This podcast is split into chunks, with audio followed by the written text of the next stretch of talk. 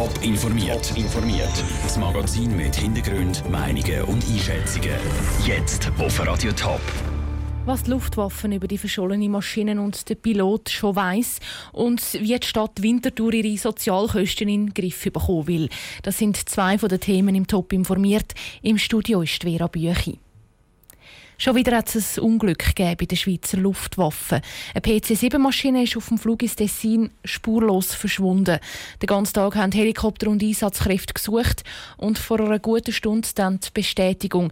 Die Maschine ist in den Berner Alpen in der Nähe vom Schreckhorn gesichtet worden.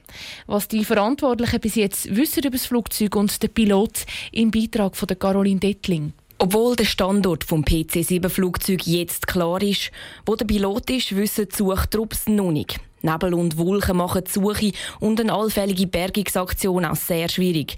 Auch wo das Flugzeug gestartet ist, hat es viele Wolken gehabt. Zeitweise soll es sogar geschneit haben. Für einen Flug sei die Wetterlage aber in Ordnung gewesen, sagt Peter Bruns vom Luftpolizeidienst der Schweizer Luftwaffe. Für die Flugvorbereitung nach Sichtflugregeln haben wir sehr präzise Daten und Vorhersagen für Start- und Landeort.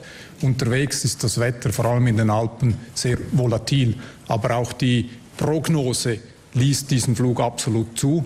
Der Pilot müsse aber die Wetterlage laufend überprüfen.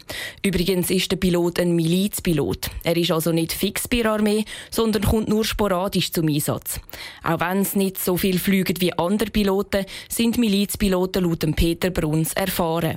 Milizpiloten haben verbindliche Vorgaben für die Anzahl Flugstunden, die sie pro Jahr leisten müssen, für die Anzahl Übungen, die sie erfüllen müssen. Milizpiloten sind auch sehr erfahren. Der Pilot ist mit einer PC-7-Maschine geflogen. In der hat es keinen Schleudersitz. Der Pilot hat aber im Normalfall einen Fallschirm an und sollte sich so bei einem Unfall können retten Ob das gelungen ist, ist momentan aber noch völlig unklar. Caroline Dettling hat berichtet. Die PC-7-Maschine wird häufig für Schulungen gebraucht. In diesem Fall hätte die Pilotmaschine aber einfach von Bayern auf Locarno bringen die Stadt Winterthur ist knapp, sehr knapp bei Kassen. Das ist nichts Neues. Ein ganz grosser Kostenpunkt zu Winterthur sind die hohen Sozialkosten. Die will der Stadtrat in den Griff bekommen. Er hat darum vor einem guten Jahr Massnahmen eingeleitet. Welche von denen jetzt auch wirklich etwas gebracht haben und wo es noch keinen Fortschritt gibt, im Beitrag von Noah Schäfer. Ein grosser Teil der Sozialhilfe geht an die Mietkosten der Sozialhilfeempfänger. Und genau dort hat der Stadtrat jetzt den Hebel angesetzt. Wo der Referenzzinssatz für Mieten diesen Sommer gesunken ist, hat die Stadt die Sozialhilfeempfänger beraten. Konkret hat sie sie darauf hingewiesen, dass sie beim Vermieter eine tiefere Miete verlangen können. Und das senkt dann eben auch die Ausgaben der Stadt. Nächstes Jahr dürften die nur wegen dieser Beratung eine Viertelmillion tiefer sein, sagt der zuständige Stadtrat Nicolas Galadé, auch wenn für die Beratung eine neue Stelle geschaffen wurde.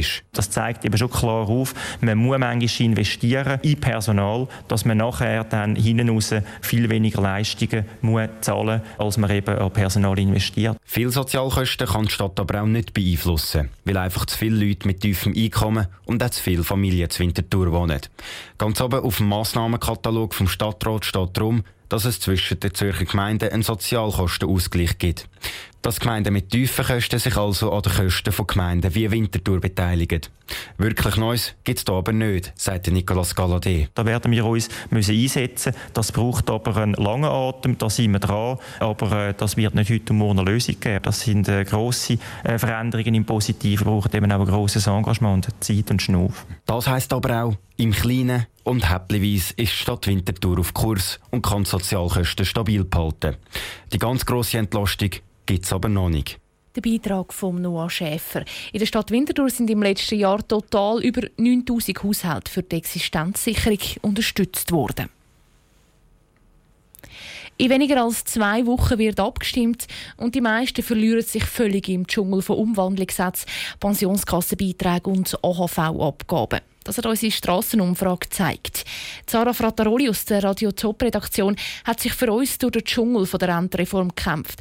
Sarah, über was stimmen wir am 24. September eigentlich ab? Über eine Sanierung der Altersvorsorge, und zwar von der ersten und der zweiten Säule. In der ersten Säule würden alle Neurentner 70 Franken mehr AHV im Monat bekommen. Um das zu finanzieren, würden unsere Lohnabgaben an die AHV um 0,15 Prozent steigen. Jemand, der 4000 Franken im Monat verdient, müsste also jeden Monat 6 Franken mehr AHV-Abgaben zahlen. Die höheren AHV-Abgaben allein langen aber noch nicht, um die AHV wieder auf gesunde Beine zu stellen. Zusätzlich würde darum die Mehrwertsteuer von 8 auf 8,3 Prozent steigen. Diese zusätzlichen Gelder würden dann in die AHV fließen. Was sind dann die Änderungen in der ersten Säule? Ähm, was würde dann jetzt in der zweiten Säule, also in der beruflichen Vorsorge, passieren? Dort wird der sogenannte Umwandlungssatz von 6,8 auf 6 Prozent gesenkt. Ich muss da ein bisschen ausholen. In der zweiten Säule spart ja jeder für sich selber. Das heißt, was ich während dem Berufsleben einzahle, komme ich im Alter wieder über. Sagen wir, ich habe bis zur Pension 100.000 Franken in meine zweite Säule eingezahlt. Von dem Guthaben komme ich im Pensionsalter jedes Jahr 6,8 Prozent auszahlt über. Bei 100.000 Franken komme ich also jedes Jahr 6.800 Franken aus der zweiten Säule über. Die Reform will jetzt, dass ich jedes Jahr nur 6% von meinem Altersguthaben bekomme, statt 6,8%. Das ist aber nur die eine Massnahme. Zusätzlich soll ich während meinem Berufsleben auch mehr in die zwei Säulen einzahlen. Wie viel mehr? Das hängt von meinem Lohn und von meinem Alter ab. Neben den Änderungen der ersten und zweiten Säule würde die Reform auch noch das Rentenalter der Frauen um ein Jahr auf 65 erhöhen. Wieso hat es eigentlich auf den Abstimmungsunterlagen zwei Vorlagen? Weil es für gewisse Massnahmen eine Verfassungsänderung braucht und für andere nur eine Gesetzesänderung.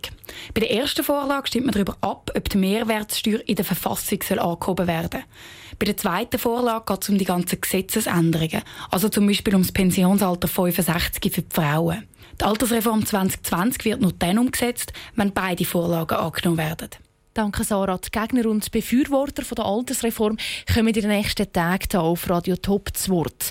Falls das jetzt alles doch ein bisschen schnell gegangen ist, gibt es die ausführlichen Informationen zu der Altersreform auf toponline.ch. Top informiert, auch als Podcast. Mehr Informationen gibt es auf toponline.ch.